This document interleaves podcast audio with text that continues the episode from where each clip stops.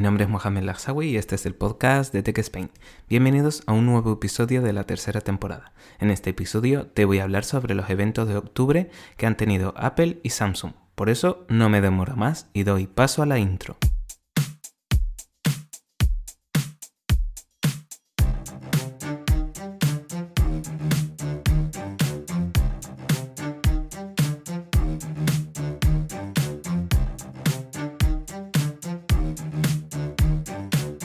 En primer lugar, voy a hablaros sobre el evento de Apple que emitió el pasado lunes 18 de octubre.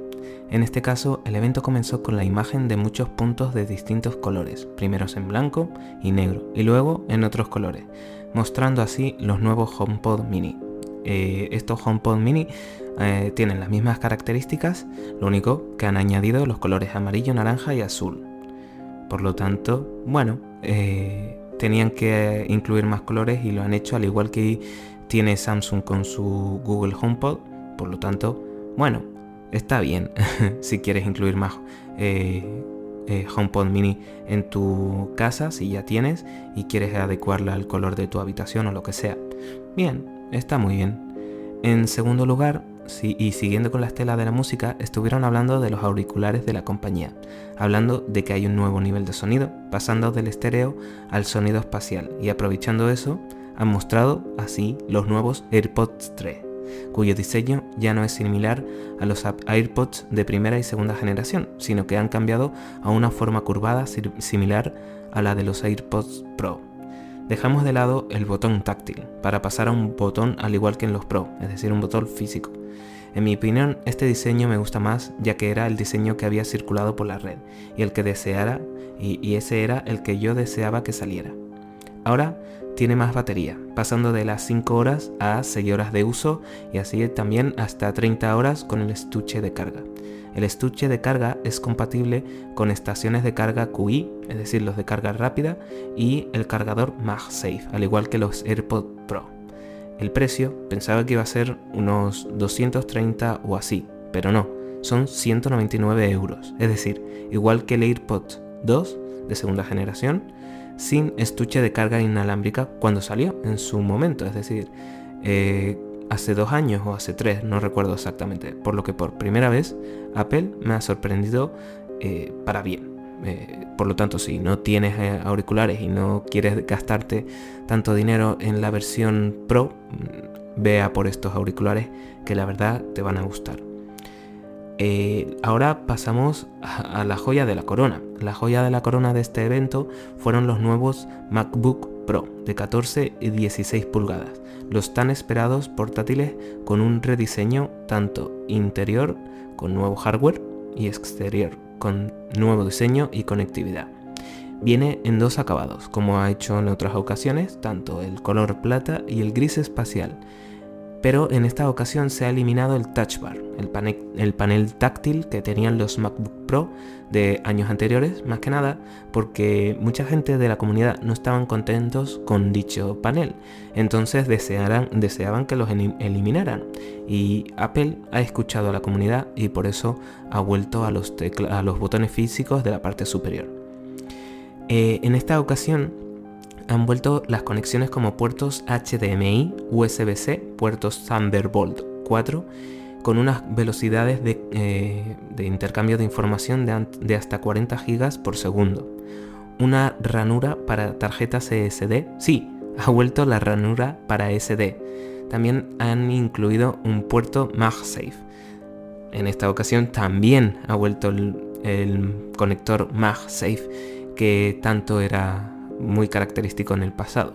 En esta ocasión se le ha denominado MagSafe 3, pero igualmente podrás utilizar las conexiones USB-C para cargar el portátil, al igual que ocurría en las versiones anteriores.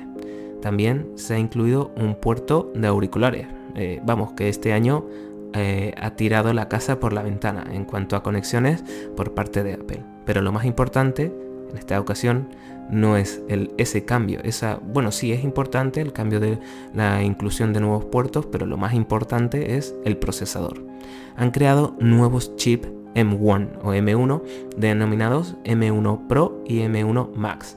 Aunque no sean similares, ¿vale? Pero A mí me recuerda como que el M1, el normal, es un Intel i5 para aquellos que conozcan más gráfica, no, no procesadores de la casa Intel, eh, es un Intel i5, el M1 Pro es igual que un Intel i7 y el M1 Max es igual que un i9. No es así, realmente no es así, pero os hago una comparativa para aquellos que me escuchen y no saben mucho de ordenadores.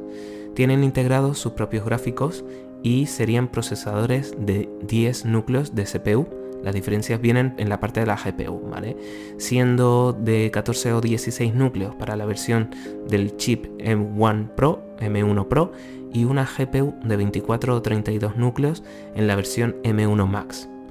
La gran mayoría de las personas, youtubers famosos que se han comprado eh, estos nuevos portátiles, han comprado el M1 Max de 32 núcleos, porque ellos editan. Editan vídeos, fotos, etc. ¿vale? No han sido probadas aún, pero en los próximos días estarán disponibles en el mercado e intentaré hacer pruebas. O, en su caso, os informaré de su rendimiento y si os apetece, os lo comentaré. Lo que, eso sí, no todo es oro lo que reluce.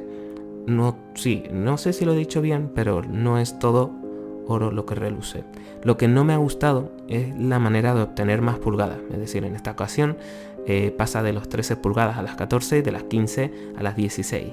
¿Cómo lo ha hecho? Creando un notch. Como los iPhone, sí, pero es un un iPhone tipo ordenador, utilizando la zona superior para la barra que utiliza macOS y en aplicaciones abiertas se ponga de color oscuro. Tenemos un notch para el portátil. Pero bueno, según una teoría es que Apple quiere que el notch sea su sello distintivo, ya que eh, cada vez que ves un notch en un teléfono sabes que es un iPhone, Apple. Pues lo mismo quieren hacer con sus ordenadores. Acabaremos, eso sí, acostumbrándonos. Los precios no son para cualquier persona, por lo que si quieres eh, estos ordenadores para navegar por internet o para programas de ofimática simple, tipo Word, eh, este no es tu ordenador. Estos ordenadores son para uso un uso profesional, diseño gráfico, fotografía, análisis de datos, montaje de vídeo, etc. Siendo su precio base para el modelo de 14 pulgadas de 2.249 euros y para el modelo de 16 pulgadas de un, precio base de 2.749 euros. Eh, no está para todo el mundo. Por lo tanto, oye, si quieres comprártelo y tienes el dinero, adelante. No te voy a decir que son una mala opción. Eh, se ven, el rediseño es muy bueno, pero bueno, el notch a mí no me llama ahora. En el futuro puede que sí, acabe acostumbrándome. Puede ser pero si no te gusta el diseño, no te gastes ese dinero. Hay muchas versiones que para diseño sencillo, ofimática, navegar en internet, más baratos. En cuanto a... Y aquí, hasta aquí, el evento de Apple. No dijeron nada más. Es más, terminó después de decir los precios, enseñar toda la gama que tenían de ordenadores, pasar a, a que hable Tim Cook y se despidió. Una hora de evento, corto, pero bueno, eh, ahora cambiamos al evento de Samsung. En el evento de Samsung duró muchísimo menos, 25 minutos y si os lo tiro para arriba, pero en realidad fueron unos 23 minutos y 30 segundos o, algo así, por lo que fue un evento muy cortito. En esta ocasión, Samsung mostró la posibilidad de que su eh, Z Flip 3 pueda ser customizado a gusto de cada uno eh, con el Z Flip 3 Bespoke Edition. Ahora podrás ponerle los colores que quieras al móvil dentro de una gama establecida. Eso, unido a un nuevo Samsung One UI 4, que es la gama de, de personalización de Samsung basándose en Android 12, en esta ocasión ofrece más seguridad, pero a la vez podrá ser adaptado a los nuevos productos Bespoke Edition. ¿Qué quiere decir esto? pues iconos más redondeados y mejorados a la vista con mayor protección, cuestión que siempre es de agradecer, ya que el móvil es el dispositivo con más información personal que lleva uno encima. Por lo tanto, en cuanto a tema de protección, bien, porque siempre eh, Apple eh, dice que es el, más el que más protección ofrece a sus eh, usuarios, por lo que que, Android, que Samsung en este caso se preocupe también por la protección de los datos personales es bienvenido. Con la salida de los Galaxy Watch 4, vieron cómo la competencia creó un sistema de personalización a gusto del consumidor en cuanto al tema de relojes y por ello también han creado la Bespoke Studio para que puedas tener tu propio Galaxy 4 en el color que tú prefieras y no el que venga predefinido. Pero lo que más me sorprendió del evento, por su belleza, fue la colaboración con Maison Kitsune. No sé si lo he dicho eh, bien, creo que es Maison Kitsune o algo así.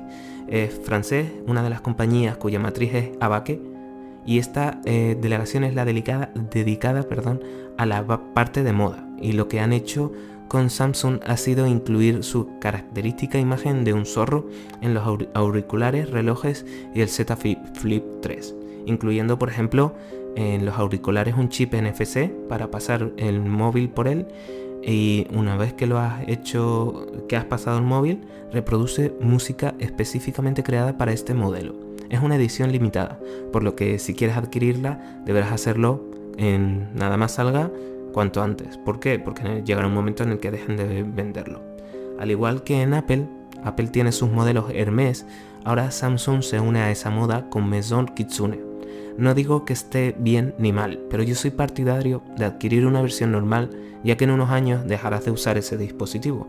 Y la única diferencia entre el modelo normal y la especial es unas cuantas imágenes o diseños, pero con un precio mayor, eso sí, pero puede que en el futuro lo busquen coleccionistas y valga mucho, puede ser, pero para mí no es un indicativo de compra. Pero, repito, si tuviera un dispositivo Samsung Z Flip, adquiriría los, eh, los, auriculares versión Maison Kitsune. ¿Por qué? Porque su diseño con el logo del zorro y las melodías adicionales marcan una diferencia con el resto. Eh, es verdad que lo que dije al principio y lo que acabo de decir es un poco contradictorio, pero si me quisiera dar un capricho, porque esa es lo que es al final la versión, eh, la edición especial, un capricho porque tiene todas las características de la versión normal, con la única diferencia de lo que os dije antes. El zorro, el logo de el zorro y de un zorro y eh, por otro lado la música específicamente diseñada para este dispositivo. Por lo tanto, depende de cada uno.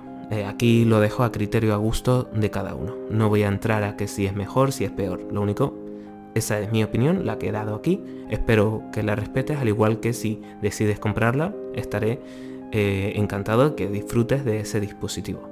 Y bueno, hasta aquí el capítulo de hoy. El, ya he dicho, el evento de Samsung era muy cortito. Espero que, que te haya gustado. Si quieres saber más sobre tecnología, sígueme en Instagram y Twitter. Tan solo tendrás que poner en el buscador TechSpain y te saldrá. Ahí te informaré de todo lo que vaya sucediendo en mi podcast. También he creado un servidor de Discord para que estemos más en contacto. Por ello, te dejo en el enlace en la descripción y en mi Twitter e Instagram. Te espero en el próximo episodio aquí, en el podcast de TechSpain. Hasta otra.